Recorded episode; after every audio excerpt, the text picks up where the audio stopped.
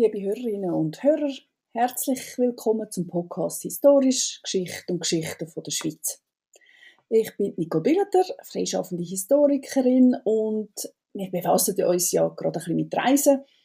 Und da möchte ich Ihnen eine Frau vorstellen, die ganz besondere Reisen gemacht hat und ein Leben geführt hat, wo sehr unkonventionell war. Dafür umso aufregender. Die Regula Engel hat von 1761 bis 1853 gelebt. Und von ihren Reisen hören wir vor allem von ihr selber. Sie hat nämlich ein Buch veröffentlicht, wo sie ihre Taten, ihres Leben drin beschrieben hat.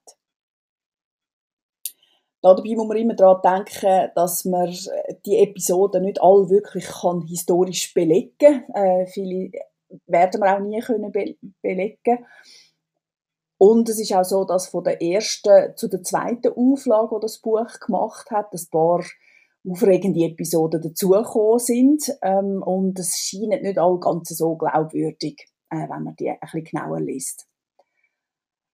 Es kommt dazu, dass Regula Engel alles aus dem Gedächtnis aufgeschrieben hat in diesen Memoiren. Offenbar hat sie nie ein Tagebuch geführt und äh, ja, wir wissen ja selber, äh, an was man sich erinnert, ist manchmal ein bisschen anders, als, als es wirklich passiert ist. So sind ein paar von diesen Erzählungen streng genommen historisch nicht belegbar, aber ich glaube, dass Regula Engel nach bestem Wissen und Gewissen aufgeschrieben hat, äh, wie sie sich erinnert hat, im relativ hohen Alter. Alles in allem hat Regula Engel sicher ein sehr wagemutiges und ein interessantes Leben geführt gehabt. Sie ist als Regula Egli, dazumal natürlich noch, ähm, in ein soldatisches Leben hineingeboren worden. Ihre Eltern stammen beide aus Fluenteren. Äh, das ist dazumal eine Gemeinde vor der Stadt Zürich. Heute gehört sie zur Stadt. Die Eltern treffen sich aber in Berlin, wo der Vater Soldat ist im preußischen Dienst. Die, Regula, äh, die Mutter von der Regula ist sehr früh schon weise geworden, aber sie hat relativ schnell Anstellung dann gefunden und das vor allem bei deutschen Adligen. Bei einer Adligen ist sie dann auch gewesen, wo sie ihren Mann getroffen hat, eine Feldmarschallsgattin. Ähm, dort ist sie Kammerfrau gewesen. Im Siebenjährigen Krieg ist der Vater von der Regula schwer verwundet worden, ähm, was offenbar dazu geführt hat, dass er, als er dann geheilt war, äh, nicht mehr hat in den Krieg ziehen Vielleicht hat er es auch nicht mehr können, weil wir wissen nicht genau, welche Verletzung er äh, davor hat. Er ist auf jeden Fall desertiert und ist einfach in die Schweiz zurückgereist. Seine Frau hat offenbar an dem nicht so Freude gehabt. Sie ist ja eben in guten Dienst gestanden in, in Preußen und hat auch recht gut verdient, so wie es Regula später beschreibt. Und äh, jetzt sollte sie von dem einfach wegziehen. Aber natürlich ist es zu dieser Zeit äh, eher klar, da folgt man einem Mann grundsätzlich und schlussendlich kommen beide dann wieder in Zürich an, wo sie ja eigentlich beide ursprünglich herkommen. In Zürich hat dann die Mutter offenbar auch recht, recht rasch wieder eine Anstellung und Verdienst gefunden, auch wieder bei vornehmen Leuten, das mal halt bei vornehmen Zürcher äh, Familien. Ihr Mann hat auch wieder beim Militär ähm, eine Anstellung gefunden. Er ist offenbar Ausbildner gewesen, dann halt in dem Sinn von der Zürcher Truppe und er ist auch offenbar hier und da aufs Land gegangen, wo er junge Bauern angeworben hat. 1761 ist dann schließlich eben die Regula auf die Welt gekommen. Bald darauf haben sich ihre Eltern getrennt. Das ist dazumal schon möglich gewesen, aber doch noch eher ungewöhnlich. Die Regula ist ins Zürcher Waisenhaus gebracht worden. Das ist dazumal relativ üblich gewesen, wenn die Eltern sich nicht haben können kümmern, dann ist man ins Waisenhaus kommen. Äh, das hat, hat dazumal nicht unbedingt müssen heißen, dass beide Eltern tot sind. Interessant ist, dass äh, die Regula Egli dazu mal noch äh, das als, als recht grosses Glück empfunden hat, dass sie in dem Waisenhaus hat können sein. Offenbar ähm, ist man dort so erzogen worden, wie es für sie in Ordnung war. Und sie ist dort geblieben, bis sie etwa elf war. Dann hat sie den Vater wieder aufgenommen. Er hat unterdessen wieder geheiratet und ähm, das ist ein bisschen schwierig für Regula Egli. Sie beschreibt die neue Frau als Furie von Stiefmutter. Es ist großer Unfrieden im Haus und ähm, der eskaliert dermaßen, dass der ältere Brüder von der Regula, äh, wo blind war, ihr Geld gegeben hat und sie quasi aus dem Haus geschickt hat, weil er um ihr Leben gefürchtet hat. Und da sehen wir jetzt schon das erste Mal, wie tagkräftig und eigenständig auch die junge Regula schon war. Offenbar nur mit einem leichten Kleidchen und sehr ungeeigneten Schuhen und ganz, ganz wenig Geld, äh, wo eben ihre Brüder ihr noch gegeben hat, ist sie einfach zur Schifflände von Zürich gegangen und hat einen von den Schiffmännern gefragt, ob er sie auf Steffen mitnehmen könnte. Steffen liegt am rechten Zürichseeufer. Das Ziel von ihrer Reise ist schon klar gewesen. Sie wollte schlussendlich zu ihrer Mutter zurück und die hat dort zumal in Chur gelebt.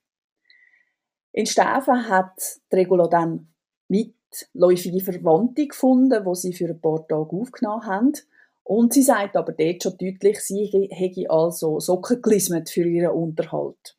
Man hat ihr also in dem Sinne nichts schenken Aber eben, nur zum sagen, dort war sie erst über elf. Gewesen. Die Verwandten haben dann schließlich nochmal einen Bekannten gefunden, wo auf Wallenstadt gefahren ist. Ähm, der hat sie dann einfach mitgenommen und von dort aus ist sie dann zu Fuß äh, auf Sargans gelaufen.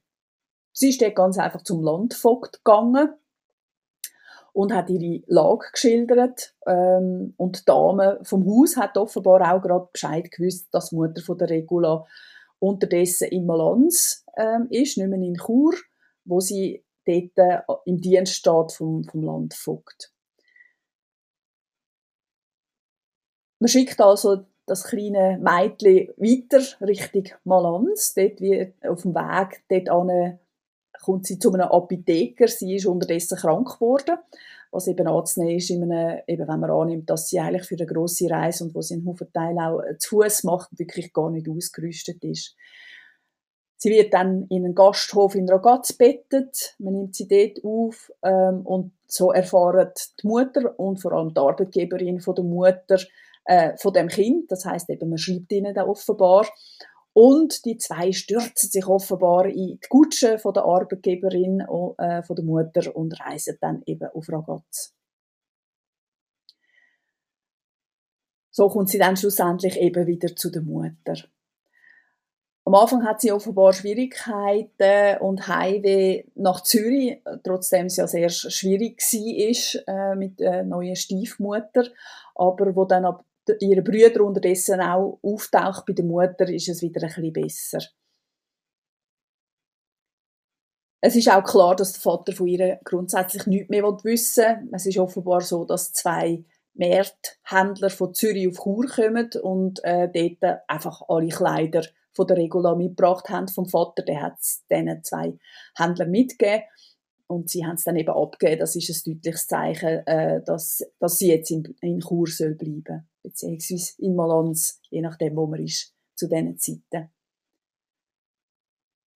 Sie reist noch einmal später äh, zurück auf Zürich. Drei Jahre später sind das etwa und bleibt bei ihrem Vater äh, etwa für zwei Monate und sie sagt dort äh, in ihren Memoiren, sie hätte nicht einen Tag Frieden gehabt. Die Situation hat sich also äh, nicht wirklich bessert. Sie reist dann wieder zurück äh, und hat ihren Vater dann nie mehr gesehen. Sie ist 17, wo sie den Bündner Florian Engel kennenlernt der ist Unteroffizier in der französischen Armee und ist gerade daheim sozusagen in der Ferien. Die zwei jungen Menschen verlieben sich und nach einem halben Jahr heiraten sie. In der Rückschau hat Regula Engel, wie sie ja dann eben der Rest von ihrem Leben geheissen hat, dass sie eigentlich eben mit 17 nicht unbedingt daran gedacht hat, was das alles bedeutet, wenn man eben einen Soldat heiratet. Da möchte ich auch gerade aus ihrem Buch ein bisschen zitieren. Da hören Sie auch gerade, wie die Frau ein bisschen geschrieben hat in, eben von ihren Lebenserinnerungen. Ich glaubte, keine Zeit verlieren zu dürfen, und mein jugendlicher Leichtsinn ließ mich nicht daran denken, dass ich meine so schöne Heimat gegen einen traurigen, von aller Welt abgeschiedenen Ort wie Langwies, wo ihre Mann her war, vertauschen müsse und ebenso wenig darauf bedacht sein, dass eine Soldatenfrau sich mit dem Manne einem unstätigen Leben und allen Gefahren, denen dieser ausgesetzt ist, bloß gibt. Mitbringen konnte ich ihm auch nichts und musste also froh sein, wenn er mit meinem Persönchen allein vorlieb nahm.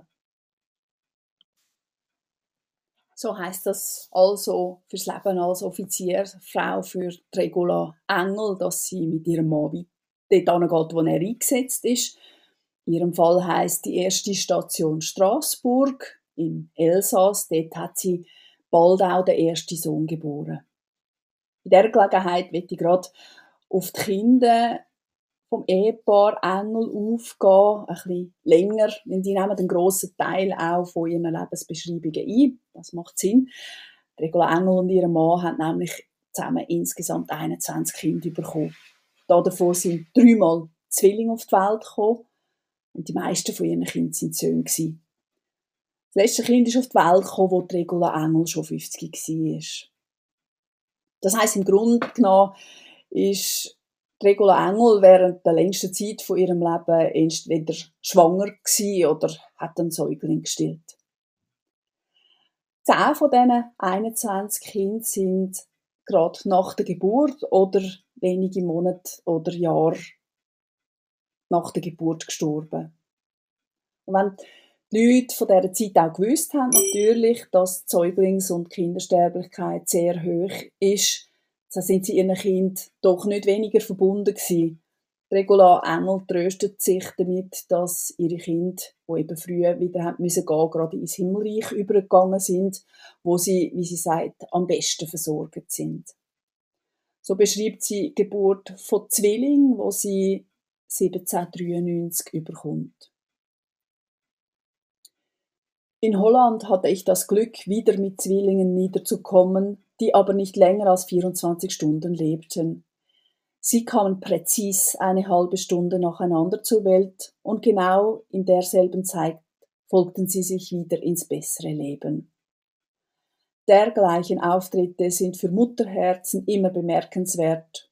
Und wenn schon die Kinder, die Gott frühe wieder abruft, am besten versorgt sind, so macht doch oft Sorgen, die wir uns schon vor ihrer Geburt für sie machen, ihr Andenken für uns nicht weniger wichtig, als wenn sie jahrelang mit uns gelebt hätten. Für die meisten von ihren Kindern hat das Ehepaar Engel extrem prestigeträchtige Götti und Gotten gefunden.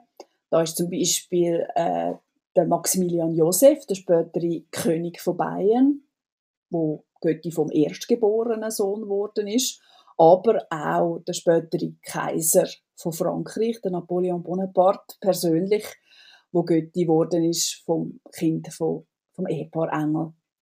Und da sehen wir auch das erste Mal, dass die zwei sehr gut vernetzt sind, trotz ihrer bescheidenen Herkunft. Sie haben ja eigentlich keinen adligen Hintergrund und trotzdem verkehren sie mit, äh, mit Adligen, auch mit höchsten, in den höchsten Kreisen.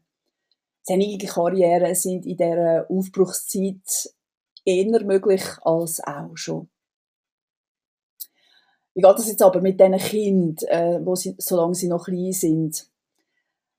Solange das Ehepaar in Garnisonen lebt, auch wenn man hier und da von der einen zu der anderen hat müssen zügeln, ist das im Grunde noch kein Problem. Die Kinder können bei der Familie bleiben. Natürlich werden sie von ihren Eltern oder vielleicht auch von anderen ähm, Müttern versorgt. Aber dann, wenn es Krieg gibt, wenn, das, wenn der Mann, der Soldat ist, muss umreisen und in dem Sinn von einem Schlachtfeld zum anderen, dann gibt es für seine Frau grundsätzlich nur zwei Möglichkeiten. Sie kann bei ihrem Kind bleiben und der Mann einfach sehen, wenn er wieder zurück ins Land kommt, wenn er dann von der Schlacht wieder zurückkommt. Oder sie wählt den Mann und verlässt die Kinder grundsätzlich. Regula Engel hat sich ihrem späteren Leben für die zweite Version entschieden. Und die ist ihr sehr schwer gefallen, die Entscheidung. Das hat sie aufgeschrieben und das sind wir alle sicher, dass das so auch stimmt.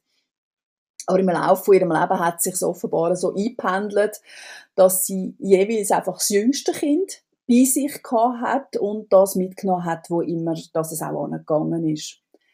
Wenn es grösser geworden ist, beziehungsweise, wie sie auch selber schreibt, wenn dann einfach das Nächste schon wieder auf dem Weg zur Welt ist, hat sie dann, in dem Sinne das zweitjüngste bei Bekannten abgegeben, wo das Kind dann betreut haben, beziehungsweise ist fast anzunehmen, als wie als eigenes Kind eigentlich aufgenommen hat. Regula Engel schreibt, dass das in der Regel äh, Schweizer Familien gewesen sind äh, und sie, dass sie immer froh war, dass die Kinder eben dort dann auch in Sicherheit gewesen sind. Ich komme später noch auf das Schicksal der elf verbliebenen Kinder zurück. Aber äh, so viel schon mal im Voraus. Alle von ihnen sind später mit dem Militär verbunden, sechs als Soldat oder als Frau von einem Soldat. Und Regula Engel hat die meisten von ihren Kindern überlebt. Aber kommen wir zurück ins weitere Leben vom Ehepaar Engel. Sie sind nicht lange in Straßburg geblieben, sondern sind weiter versetzt worden. Zuerst äh, auf Schlettstadt im Elsass, dann auf Korsika, dann auf Flandern und so weiter und so fort. Aber da steht dann eine größere Veränderung an. In Frankreich hat die Revolution alles über den Haufen gerührt und das hat natürlich auch den Florian Engel betroffen. Er ist schließlich Offizier in der königlichen französischen Armee. Und er hat sich offenbar relativ rasch entschieden, dass er einfach jetzt in Dienst von der Republik tritt. Er hat sich eher der Nation verbunden gefühlt als dem König per se und das ist für ihn auch in dem Sinne keine Schande gewesen, dass er sozusagen Zeiten gewechselt hat.